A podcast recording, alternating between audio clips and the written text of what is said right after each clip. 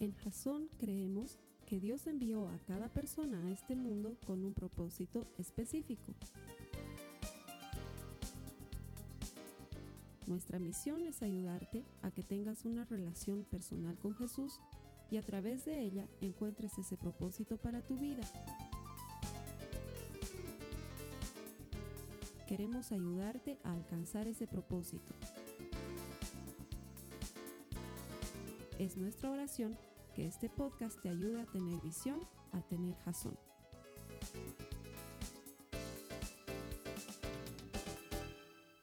Y así llegamos a la última semana de autoengaño y llegamos a la última semana de noviembre y estamos a pocas semanas de Navidad.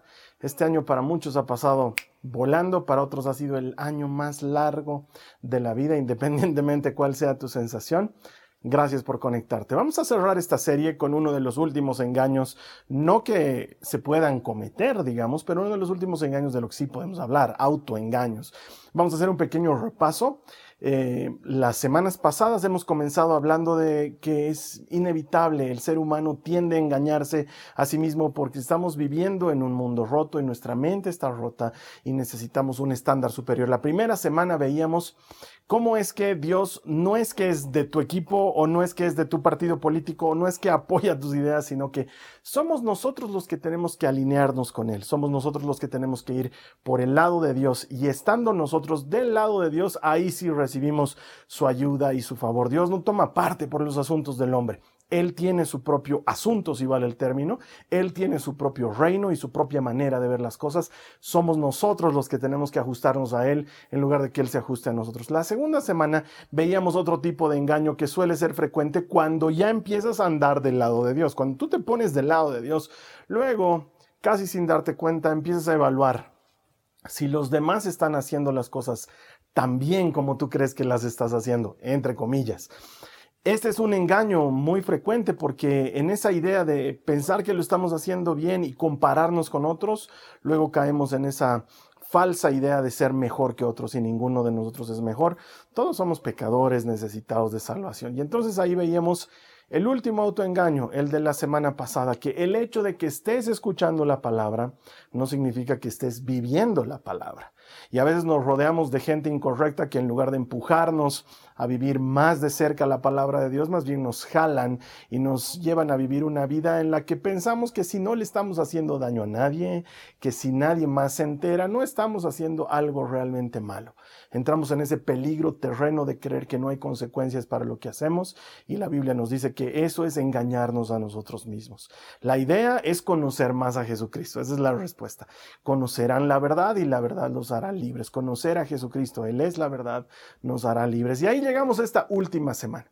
Esta última semana, el engaño que quiero tocar contigo es uno que nos puede llevar a uno u otro polo de las circunstancias. De hecho, el mensaje se llama Me lo merezco. Y te quiero hacer una confesión. No sé si has visto el arte la gráfica que manejamos para, para, la serie.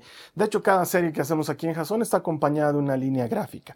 Esta vez el mensaje o la serie ha estado acompañada por una balanza de esas que sirven para tomarte el peso, para saber cuánto estás pesando. Está puesta allí en la alfombra del baño de alguna casa y la persona está pisando la balanza, pero con su pie está tapando el medidor que te dice cuánto estás pesando realmente. Y aquí te digo, tengo que hacerte una confesión. Esta idea se me ocurrió a partir de algo que yo hice alguna vez en mi vida. He lidiado con problemas de peso durante muchos años, desde que era muy jovencito. Yo recuerdo que en una temporada mi mamá eh, me contrató uno de esos servicios que hay para perder, de peso, para perder peso. Y me acuerdo que todas las semanas hacía una dieta estricta y pasaba eh, por ciertas eh, actividades que me hacían hacer en el centro de salud para perder peso. Y luego al final de cada semana me pesaban para ver el producto de lo que había sucedido en la semana. Y en una oportunidad logré notar, logré notar algo. Mientras el médico se agachaba para ver el indicador en la balanza, yo podía hacer variar ese indicador apoyándome un poquito sobre el escritorio del médico. Bastaba con que ponga un poco mi mano y el peso se mostraba diferente, obviamente como si hubiera bajado más de peso, como si no estuviera pesando tanto. Debo confesarte que alguna vez me apoyé un poquito en el escritorio del médico para que mi peso se viera mejor. Porque esa semana o no había podido hacer la dieta bien, o me había portado mal, o, qué sé yo. El médico me decía, ah, bien, Carlos Alberto, hemos bajado un kilo más. Yo sabía que había bajado menos, que había bajado 300 gramos o algo por el estilo. El médico lo anotaba ahí y salía de ahí contento, pero al mismo tiempo con la idea de tengo que esforzarme más. ¿Por qué lo hacía? Me pregunto. Ahora que soy mayor, me pregunto por qué hacía esa estupidez. Porque en realidad al único que estaba engañando era a mí mismo. Después de todo, el que quería bajar de peso era yo. El que estaba pagando por el tratamiento era yo. Bueno, mis papás, pero el tratamiento era yo el que hacía la dieta y el que pasaba todo el, no sé, pues el esfuerzo de, no comer ciertos alimentos era yo. ¿Por qué hacía eso? ¿Por qué trataba de quedar bien con el médico, pero en el fondo sabía que no había bajado de peso? Autoengaño. Y esa para mí fue la ilustración perfecta de esta serie. Tal vez ni, te habías fijado que el pie del arte que te digo estaba tapando el marcador. Tal vez ni le habías prestado mucha atención. Pero para mí fue claro como el agua. Muchas veces nos engañamos a nosotros mismos. ¿Por qué? Por lo que te leía la primera semana y quiero leértelo ahora una vez más. Está en Jeremías 17, en el verso 9, dice lo siguiente. El corazón humano es lo más engañoso que hay y es extremadamente perverso.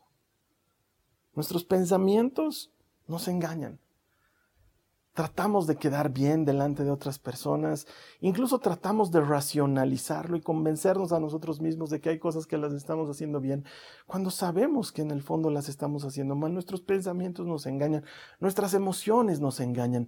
No es lo mismo enfrentar determinada situación alegre que determinada situación enojado o disgustado. Y a veces eh, queremos solucionar un problema en casa con nuestra pareja en el peor momento, cuando más molestos estamos, o queremos corregir a nuestros hijos cuando más nos hemos aferrado a esa, emoción de, rabia, de, bronca, y, tal vez no es el mejor momento, tal vez lo que necesitas es calmarte un poco para solucionar esa situación, o has tenido un impasse en la oficina, discutiste con el jefe o algo por el estilo, y quieres arreglarlo ese momento y tal vez no es el mejor momento, tal vez hay que dejar que las aguas pasen. ¿Por Porque la Biblia nos está diciendo, nuestro corazón es engañoso. De hecho, muchas personas lo reconocen. No funcionan bien hasta que se tomaron su taza de café en la mañana. ¿Por qué? Tomas el café, la cafeína entra en tu organismo y pum, pum, tus pensamientos cambian y tu estado de ánimo cambia. Porque así de engañoso es nuestro sistema. Algunas personas necesitan que suba su nivel de azúcar para sentirse mejor, porque así es. No vas a ser igual si no estás con el mismo nivel de azúcar que estar. Es más, muchas personas están furiosas cerca del mediodía porque es la hora de almuerzo y es mejor no hablarles a esa hora porque están con hambre y cuando tienen hambre son más agresivos. Estamos rotos. Necesitamos un estándar superior. Durante toda esta serie he querido hablarte de eso. He querido mostrarte desde la perspectiva bíblica eh, cosas difíciles de enfrentar, porque sabes que cuando hacemos una serie sobre obediencia, siempre es más difícil que una serie de fe. Empujamos a la gente a tomar decisiones, empujamos a la gente a ser consecuentes con lo que dicen que creen y llevarlos a la acción. Y obviamente pues no es la clase de serie en la que la gente se anima, aplaude, está alegre. ¿Y por qué lo digo? Porque ahora estamos en reuniones presenciales y no, pues no es precisamente un holgorio lo que estoy viendo delante de mí. Veo mucha reflexión. Em, no es fácil darse cuenta que te has estado engañando a ti mismo por mucho tiempo. Y está ahí el problema del ego. Algo dentro de nosotros nos demanda una satisfacción permanente. ¿Y sabes qué? Por eso quiero hablarte hoy de este último autoengaño. Em, pensar que nos merecemos las cosas que estamos viviendo es una, una una causa frecuente de dolor para las personas. Y ahí te decía que hay dos polos en los que nos, movemos. Me lo merezco es el tema de hoy. Y, muchas veces estamos en el primer polo, ¿no? En, en, el lado extremo, que a mí no me nadie, porque no son quién, porque no sabes con quién te estás metiendo, no sabes quién soy yo. ¿Alguna vez has utilizado esa frase para amenazar a alguien más? Eh, te cuento con vergüenza, tristemente aquí en mi país es muy frecuente que la gente que siente que tiene un poco de poder económico, político o familiar, cuando es detenida por un policía, eh, temas de tránsito, que hemos hablado algo de eso en este mes, le digan al, policía, ¿tú sabes quién soy yo? ¿Sabes con quién estás hablando? ¿Sabes con quién te estás metiendo? y hay mucho de eso, de que Muchos de nosotros caemos en esta esquina de pensar que somos mucho o sentir que somos alguien importante, mucho más que los demás, y detrás de eso hay mucho orgullo, detrás de eso hay mucha soberbia. Es más, me toca escuchar muchas veces a matrimonios que están en conflicto decir el uno del otro, no sabe con quién se ha metido, no sabe con quién está peleando y, wow, Qué, expresión más soberbia esa de decir, tú no sabes a quién te estás dirigiendo, no sabes con quién estás haciendo pleito. Y sabes que eso es un autoengaño. Pensar que, que, eres gran cosa, pensar que te mereces todas las cosas buenas de la vida, pensar que el trabajo que tienes es producto de tu esfuerzo, pensar que la familia que tienes es producto de algo que tú hayas hecho bien en tu casa, pensar que los hijos que tienes son fruto de una buena crianza y sentir que tú eres una persona que se ha hecho a sí misma. Me he esforzado, he trabajado, he estudiado, me he superado y ahora soy alguien en la vida. Ese es un engaño. Y quizás me digas, pero Carlos Alberto, ¿qué tiene de malo sentirse satisfecho con las cosas que uno ha logrado en la vida? Eh, no tiene nada de malo sentirte satisfecho. Lo que sí está mal es pensar que lograste tú solo, tú sola, todas esas cosas. Porque la Biblia dice algo diferente. Mira lo que dice la palabra de Dios. Esto se encuentra en Santiago, en el capítulo 1, los versos 16 y 17. Dice, perdón, así que no se dejen engañar, mis amados hermanos otra vez, autoengaño. Todo lo que es bueno y perfecto es un regalo que desciende a nosotros de parte de Dios nuestro Padre, quien creó todas las luces de los cielos. Él nunca cambia ni varía como una sombra en movimiento. Todo lo que tenemos viene de la mano del Señor. Todo lo que has logrado en tu vida viene de él. Te quiero contar tres historias para, para ayudarte a entender bien esto. Son cosas que pasaron en la Biblia, tres historias bíblicas. La primera nos cuenta la historia del rey de Asiria. Mira, eh, Judá está a punto de caer en cautiverio y Israel está viviendo lo mismo, no te olvides, el reino se dividió, aunque estaban juntos, estaba dividido. Israel es el primero en caer y cae en manos del rey de Asiria. Luego, unos años más tarde, Judá caería en manos de Babilonia. Pero cuando caen en manos de Asiria no son los únicos, los israelitas, sino que muchos pueblos vecinos cayeron bajo el dominio de este imperio, el imperio asirio. Y el rey de Asiria era un hombre malvado, era un hombre que tenía intenciones muy crueles. Eh, de hecho, muchos de los castigos medievales que alguna vez se ven en las películas, el empalar a los enemigos, si sabes a qué me refiero, o el colgar sus cabezas en palos, eran cosas que se les habían ideado a los asirios. Y Asiria había conquistado un terreno muy grande y el rey de Asiria llegó a creer que él lo había logrado. Y en determinado momento él dice, yo lo he logrado. Este gran reino lo he armado con mis propias fuerzas y lo he logrado montar con mi propia inteligencia y con mi propia sabiduría. Y el profeta Isaías habla en contra de este rey. En Isaías en el capítulo 10, Dios le dice, mm, mm, no lo hiciste tú. Yo permití que hicieras todas estas cosas. Es más, ¿sabes qué le dice el profeta? ¿Cómo puede decirle el hacha al leñador que viene cortado la madera? No tiene sentido.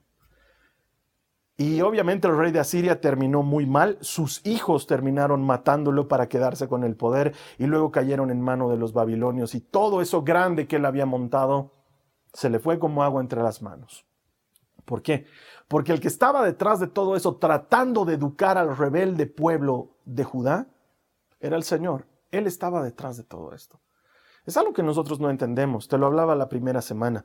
Nos peleamos entre amigos, nos peleamos entre hermanos porque tú apoyas a tal o cual partido político, yo apoyo a tal o cual corriente ideológica y no sabemos que detrás de todo esto, Dios es quien pone y saca autoridades, Dios es quien está en control de los gobiernos, Dios es el que está en control de todo el universo. Nosotros pendemos de su mano como, como un llavero. Él es quien está en control. Y cuando el hombre, como el rey de Asiria, se atribuye gloria a sí mismo, se está engañando. Es como lo que le pasó a Nabucodonosor, el siguiente emperador.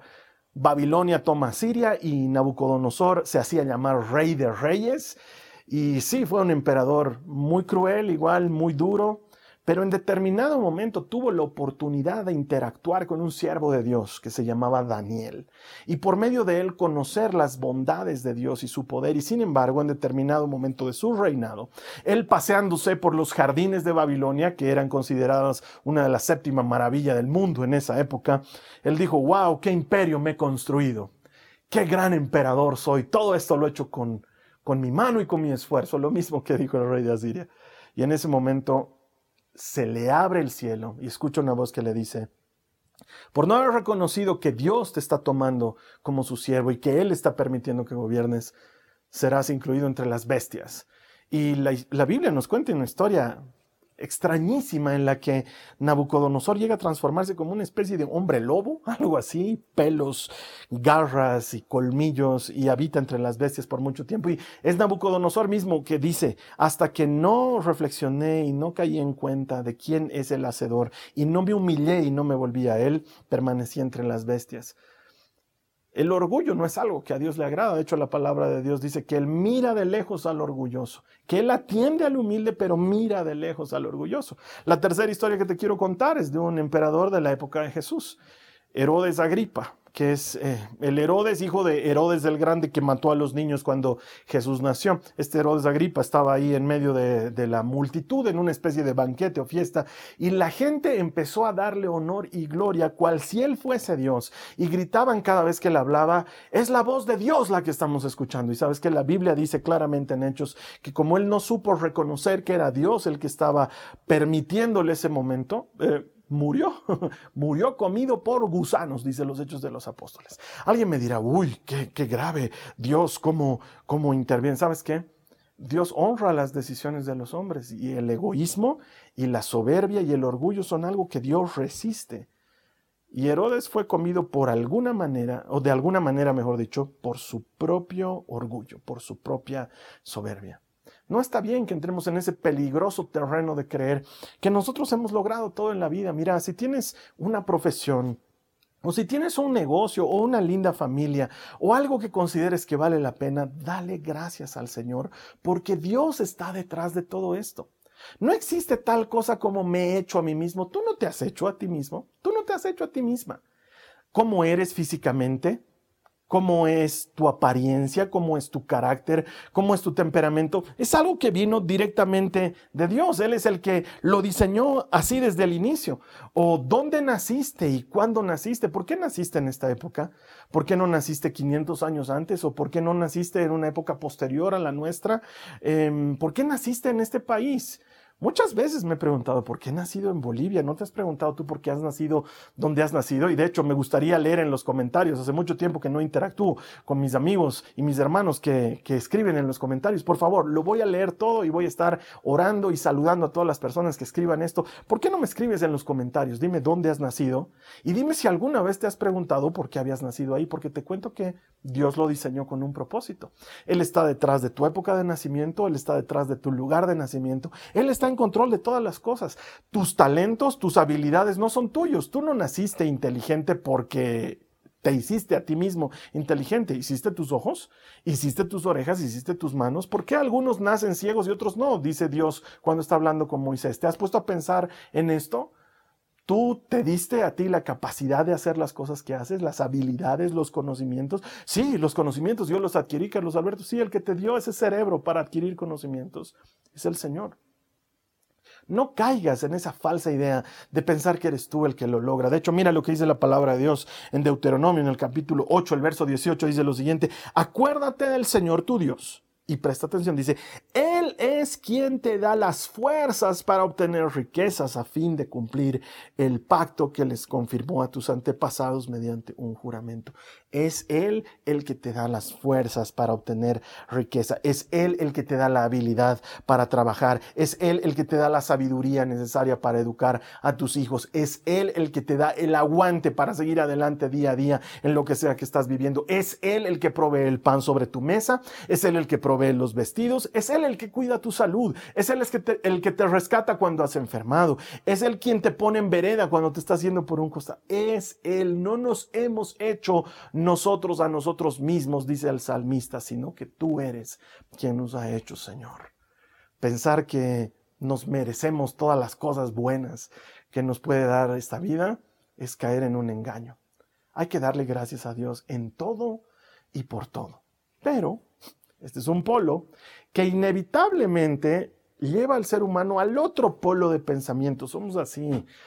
Los humanos somos complejos y si, si no es que piensas que te lo mereces todo y que te lo has ganado todo con tu esfuerzo, luego caes en el otro polo que creo que es peor todavía, ese polo en el que dices, soy un trapo de inmundicia, soy un gusano de la tierra, no merezco nada. O sea, si no estás en este, este lado de sentirte todopoderoso y capaz de todas las cosas, extrapolamos la situación y nos vamos al otro lado del que no merecemos nada, no hacemos nada bien, somos completamente incapaces, somos completamente inútiles y hasta llegamos a engañarnos con esa idea de que somos víctimas. Ay, pobre de mí, todo me pasa todo sufro. Ay, si, si supieras mi vida, Carlos Alberto, lo difícil que es. Claro, para ti todo hermoso debe ser, porque claro, tienes tu perfecta vida de pastorcillo valiente, pero no, no sabes lo que yo sufro, no sabes las cosas por las que yo paso. Y sabes que tener pena de uno mismo es un autoengaño terrible y muy peligroso porque tiene sus bases en otras cosas ocultas que te las explicaré después de contarte también tres historias. Quiero contarte tres historias de la escritura donde tres distintos personajes sintieron autocompasión. Ese engaño que te hace pensar que decir, ay, pobre de mí, va a lograr captar la empatía de alguien más, o mejor aún la de Dios, y que él va a decir, pobrecito, está sufriendo mucho. El primero del que te quiero contar es este Job. No tengo nada en contra de Job. La Biblia dice que incluso el Señor dijo que Job se mantuvo recto. Pero si leemos a detalle el libro de Job, no, en más de una oportunidad, si bien no maldijo al Señor, si bien no se rebeló contra el Señor, sí cayó en esto de la autocompasión y mucho. Me imagino que él estaba esperando que sus amigos le dijeran, pobre Job, sí, realmente está sufriendo. O que su mujer le dijera, pobrecito Job, sí, realmente está sufriendo mucho. Nadie le decía eso. Llegó a decir, maldito el día en que nací.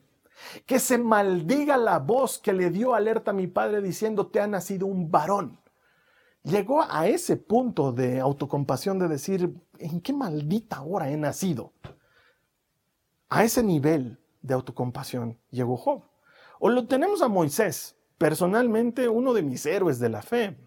El segundo en mi lista de gente con la que quiero conversar cuando esté en el reino después de Pablo. Obviamente Jesús va a ser al primero que abrace, que bese, con quien llore.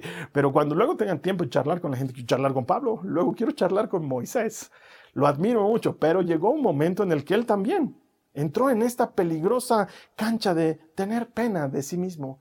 Pobrecito de mí, se está quejando con Dios y le dice, ¿acaso, acaso son mis hijos? Refiriéndose a Israel, ¿acaso yo los he dado a luz? ¿Por qué yo tengo que hacerme cargo? ¿Por qué tiene que ser tan difícil? Eh, ¿Sabes qué? La, vida de Moisés es así bien compleja en muchas cosas y en más de una oportunidad él se encuentra a sí mismo lamentándose y teniendo pena de sí mismo de, ay, pobre de mí, ¿quién me hubiera dicho que era tan difícil ser líder de Israel? Y la tercera historia que te quiero contar es de Noemí, la suegra de Ruth podríamos decir que la suegra de Ruth tiene de qué lamentarse después de todo. Primero se le muere el marido, luego se le mueren los hijos y queda completamente sola en este mundo con sus nueras. ¿Alguna vez te has puesto a pensar por qué se les llama nueras? No eras para mi hijo, algo así debe ser, me imagino, no sé, no tengo idea, pero se queda con las nueras. Y una de ellas se mantiene fiel y le dice, donde vayas yo iré, tu Dios será mi Dios, tu pueblo será mi pueblo, que es Ruth. La otra le dice chao, ¿no? Y, se lamentaba porque cuando las está despidiendo a sus nueras para que, para que no estén con ella, les dice, ya, ya lo he perdido todo, todo me pasa, todas las desgracias me han sucedido. ¿Por qué será que Dios permite que sufra tanto? Y no te hace recuerdo a mucha gente que conoces que vive lamentándose, ay, Se agarran de su enfermedad. Ay, mi diabetes. No es tu diabetes, pero no, ay, mi diabetes. Ay, mi dolor de espalda. No es tuyo, pero ¿sabes qué? Muchos nos lamentamos. Ay, que por qué he nacido aquí. Ay, que mi vejez. Ay, que mis hijos. Ay, que pobrecito de mí, pobrecita de mí. Todo me pasa, todo sufro. Y ¿sabes qué? En ninguna de las historias que te he contado jamás encontramos a Dios diciendo, sí, pobrecito, sí, pobre Job. Tanto ha sufrido. Injusto ha sido, ¿no? Ay, realmente, ¿no? Es más, no conmueve a nadie. No vemos a nadie diciendo, ay, pobrecita Noemí, cuánto ha sufrido. No, la vida sigue adelante. Y es como que ese deseo de, de, levantar pena en los demás, como que no llega a funcionar. ¿Sabes qué? Hay muchas cosas feas detrás de esto. Hay muchas cosas escondidas detrás de la autocompasión. Mira lo que dice Mateo en el capítulo, en el capítulo 16, los versos 22 y 23. Vas a recordar este pasaje de la escritura. Pedro lleva a Jesús aparte y comenzó a reconvenirlo. Señor, le dice, ten compasión de ti mismo. ¿Qué es esto? Que jamás te suceda. Pero Jesús se vuelve a Pedro y le, le dice, aléjate de mi vista, Satanás. Me eres un tropiezo. Tú no piensas en las cosas de Dios, sino en cuestiones humanas. Aquí Jesús acababa de, de, decirles a sus discípulos una vez más que tenía que ir a Jerusalén a morir, y Pedro se lo lleva aparte y le dice, no, ¿qué te pasa? Ten pena de ti mismo. ¿Cómo vas a, cómo vas a permitir que algo así te pase? ¿Y sabes cuál es la respuesta de Jesús? Satanás, le dice a Pedro. ¿Por qué? No solamente porque esto no iba con el plan de Dios, pero porque Pedro estaba tratando de llevar a Jesús a, autocompasiona. Tente pena, pobrecito de ti que has venido a este mundo a morir por la humanidad. ¿Te das cuenta? Pobrecito Jesús, ser tú el elegido para llevar tremenda... No, no, no, no, no, no, no, dice Jesús. Ese pensamiento no es bueno. La autocompasión no es buena. Detrás de la autocompasión, ¿sabes qué hay? Muchas veces hay orgullo.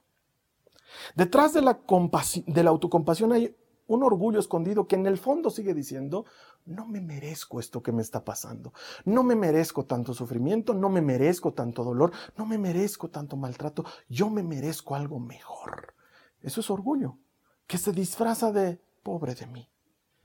Eso es algo con lo que tenemos que combatir porque nos está mostrando algo feo del ser humano. O muchas veces nos está mostrando que hemos hecho un ídolo de nuestros sentimientos y de nuestras emociones. Sí, como lo oyes, un ídolo de nuestros sentimientos y de nuestras emociones. ¿Por qué? Porque en el fondo lo que realmente está pasando cuando te autocompadeces de ti mismo es que estás diciendo, ¿cómo es que me pueden tratar así? ¿Cómo es que a mí me puede pasar algo así? Y es que en el fondo te estás poniendo en un pedestal de no está bien no me merezco que me pase esto. Alguna vez aconsejando a una persona me decía, eh, lo que estoy viviendo, Carlos Alberto, ¿me lo merezco? ¿Realmente me merezco todo este sufrimiento? Y sabes que no, no es cuestión de merecimientos. Y sé que hay gente que sufre mucho y quiero decirte, no tengo una vida que sea una taza de leche, como se dice comúnmente. Yo también tengo mis luchas y mis sufrimientos. Y no creo que nada de eso sea cuestión de merecimiento. Creo que la vida es difícil para todos en distintos niveles. Pero detrás de la autocompasión muchas veces se esconde el ídolo de yo me merecería algo más. ¿Cómo es posible que me traten así? ¿Cómo es posible que me digan eso? ¿Cómo es posible que... Ay, pobre de mí, que tanto sufro, que tantas cosas difíciles me toca vivir. ¿Y sabes qué? Muchas veces detrás de la autocompasión lo que está escondido es una gran ingratitud porque Dios debería estar haciendo algo por rescatarme y no lo está haciendo. Y eso muestra que no estamos agradecidos con Dios, que en medio de la dificultad es el único que nos sostiene, que en medio de la tormenta es el único que permanece guardándonos, el único que permanece a nuestro favor. No caigas en el engaño de decir, ah, soy un gusano de la tierra, trapo de inmundicia soy. No, no pienses así de ti. Porque ese es un engaño. Mira, Jesús le dice a Pedro, Satanás, cuando piensa de esa manera. No, la autocompasión no es buena para nosotros. Ha habido una época en mi vida en que mi susceptibilidad ah, mostraba algo de eso. Mira, sabes que eh, de changuito yo era fregado y era muy susceptible y era muy de mírame, no me toques y, y me resentía y seguramente ahora lo veo había mucho de esto que te digo, orgullo escondido, un ídolo de mis sentimientos, ingratitud en contra de Dios. Una vez estaba en una reunión con unos amigos Y estábamos bromeando y las bromas empezaron a subir de tono. Tú sabes cómo es eso, algunas veces, sobre todo entre hombres, las bromas suben de tono y ya colindan con el insulto. Y me acuerdo que uno de estos mis amigos de entonces, eh, después de algo que me dijo, me dice, si no te gusta, te vistes y te vas. Y yo le digo, estoy vestido. Entonces él me dice, entonces andate. Y yo le digo, me voy pues. Y en ese momento agarro mi mochila y me voy. Y todos me dicen, ¿dónde estás haciendo? No, me voy. Me ha botado, me voy. Y me hago el ofendido y me salgo y me voy a parar al poste de luz de la esquina de la casa. Estaba en un departamento ahí. Y debí estar parado como sonso unas dos horas, escuchando cómo ellos seguían en su fiesta. Y cómo nadie salía a buscarme, nadie salía a decir, ay, pobrecito, el Carlos Alberto, lo han votado. yo, en el fondo, eso es lo que quería, que alguien diga, ay, te hemos ofendido, ¿sabes qué? Nadie salió por mí, nadie vino a buscarme. Tuve que volver como el perro arrepentido, con el rabo entre las piernas y con el hocico partido, a tocar la puerta y decir, ya se me ha pasado mi idiotera, seguiremos jugando. La autocompasión no te lleva a nada bueno. Sentarte en el sillón de tus recuerdos y proyectar la triste película de tu vida y hacer una fiesta de mocos mientras lloras por todas las tristezas que has vivido, ¿sabes qué? No van a conmover a nadie. No es que Dios va a decir, ay, pobrecito, mira cuánto está sufriendo. Eso no va a suceder sencillamente ir de un polo a otro, o sentir que lo merecemos todo, o sentir que lo malo que estamos pasando, me lo merezco porque soy un gusano de la tierra, no funciona. ¿Sabes qué? No somos ni lo uno ni el otro. Eso que pulula por todas partes en redes sociales de te mereces lo que sueñas, es tan mentira como te mereces lo que le hiciste a los otros. ¿Sabes qué? Ay, si Dios nos diera lo que nos merecemos, pero su amor es tan grande que Él no nos da lo que nos merecemos. Él tiene misericordia de los pecadores y mandó a Jesucristo para todo aquel que crea. ¿Y sabes cuál es la respuesta de Jesús? No eres ni una moneda de oro para que todos te amen, ni tampoco eres un gusano de la tierra para que todos te desprecien. ¿Sabes qué eres? Mira lo que dice la palabra de Dios en Romanos 8 en el verso 37. Dice, pero en todas estas cosas somos más que vencedores por medio de aquel que nos amó. Ah, si Dios nos diera lo que nos merecemos, pero gracias a Jesús no nos da lo que merecemos, nos da lo que Él mereció en la cruz del Calvario. Y si tú crees en Él, no eres ni moneda de oro para que todos te quieran, ni gusano de la tierra para que todos te desprecien. ¿Sabes qué eres? Perdonado. Y eres rescatado. Y eres muy amado. Y se te dará honra. ¿Sabes por qué? No porque lo mereces, sino porque has creído en el unigénito Hijo de Dios. Tú y yo no somos víctimas, tú y yo no somos estrellas, tú y yo somos pecadores necesitados de salvación que hemos venido a gracia por medio de aquel que nos amó. Y alguien ahí debería acompañar esto con un amén.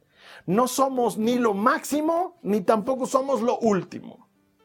Somos gente que necesita salvación y al habernos rescatado, al haber creído tú y yo en Él, Él nos ha hecho más que vencedores. Quiero cerrar con esto. Un par de años atrás viajamos a los Estados Unidos a visitar a, Life Church, a las iglesias hermanas que nos, nos apoyan y con quienes tenemos una hermosa relación tantos años. Y tenía que ir a ver a, a Craig, a mi pastor y algunos amigos de allá.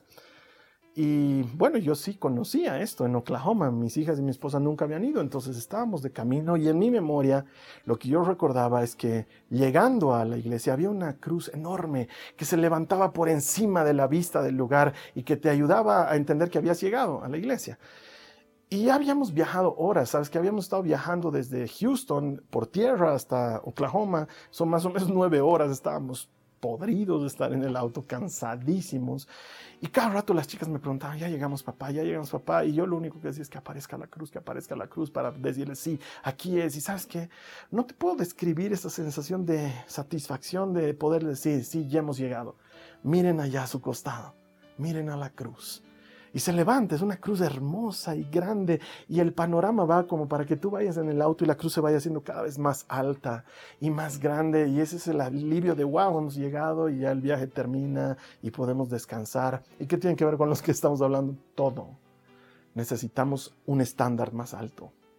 Mientras estamos en el viaje de la vida, es más que nueve horas, es agotador, es pesado y caemos en el autoengaño de que o Dios nos apoya en nuestras macanas o que somos mejores que alguien más o que no hay consecuencias para nuestros pecados o que somos pobrecitos de nosotros. Pero cuando miras a la cruz, todo entra en esquema. Cuando miras a la cruz, todo adquiere su real dimensión y sabes que necesitamos un estándar superior. Y ese estándar superior es Cristo. Él es quien puede decirte si estás haciendo bien o mal. Él es quien puede mostrarte las consecuencias de lo que haces. Él es quien te ha rescatado, quien te ha perdonado, quien te ha salvado. Yo quiero invitarte para cerrar esta serie que oremos, como al final de cada prédica, y para que dejemos ese corazón engañoso en manos del único que conoce ese corazón. Así como en Jeremías 17 dice el corazón del hombre es engañoso, luego a continuación, en el mismo verso y a continuación dice, ¿quién conocerá este corazón? Yo el Señor, Jeremías 17:10, yo lo conozco, yo doy a cada quien lo que merece. ¿Sabes qué? Gracias que no nos das lo que realmente merecemos. Gracias que nos has dado a Cristo. Eso es lo que le vamos a decir en la oración. ¿Quieres orar conmigo? Cierra tus ojos, ahí donde te encuentres. Háblale al Señor, dile conmigo, Señor, te doy gracias que en tu misericordia y en tu amor no me das lo que merezco. Me has dado a Cristo. Gracias, Cristo. Gracias por haber venido a mi vida. Gracias por tomar control de mis pensamientos. Mi corazón, mi mente son engañosas. Los pongo en tus manos. Quiero conocerte más y amarte más. Tú eres mi estándar superior. Te necesito. Te necesito a ti. Ayúdame a mirar a los demás con los mismos ojos de misericordia que me miras tú, que pudiendo darme mi merecido, me das salvación, me das perdón, me das esperanza. Te doy gracias, Jesús, por haber hecho lo que hiciste en la cruz. Gracias. Muy bien. Así hemos terminado nuestra serie de autoengaño. Espero que te haya servido, espero que te haya abierto los ojos. Y sabes que hay mucha gente más a la que le puede ayudar, a quien le puede servir. Entonces quiero pedirte que me hagas este favor. Compartí este mensaje en redes sociales a alguien más. Es completamente gratuito. Es completamente gratuito, lo pueden ver en YouTube, lo pueden ver en Facebook, lo pueden ver en muchos lugares, lo pueden escuchar en Spotify, en iTunes, en Deezer, o sea, realmente hay muchas posibilidades. Dame una mano, hazlo llegar hasta el último rincón del mundo. Haremos viral qué? El amor de Jesús, su misericordia y su plan salvífico. Y luego ahí vamos a celebrar lo que en Jasón es nuestro por qué. ¿Por qué hacemos lo que hacemos? Porque todo el que encuentra a Dios encuentra vida. Te espero aquí la siguiente semana. Esta ha sido una producción de Jason Cristianos con Propósito. Para mayor información sobre nuestra iglesia o sobre el propósito de Dios para tu vida, visita nuestro sitio web www.jason.info. Allí encontrarás muchos recursos para animarte en tu relación con Dios, enseñanzas, nuestro blog, prédicas y mucho más. Te lo deletreamos www.jazon.info.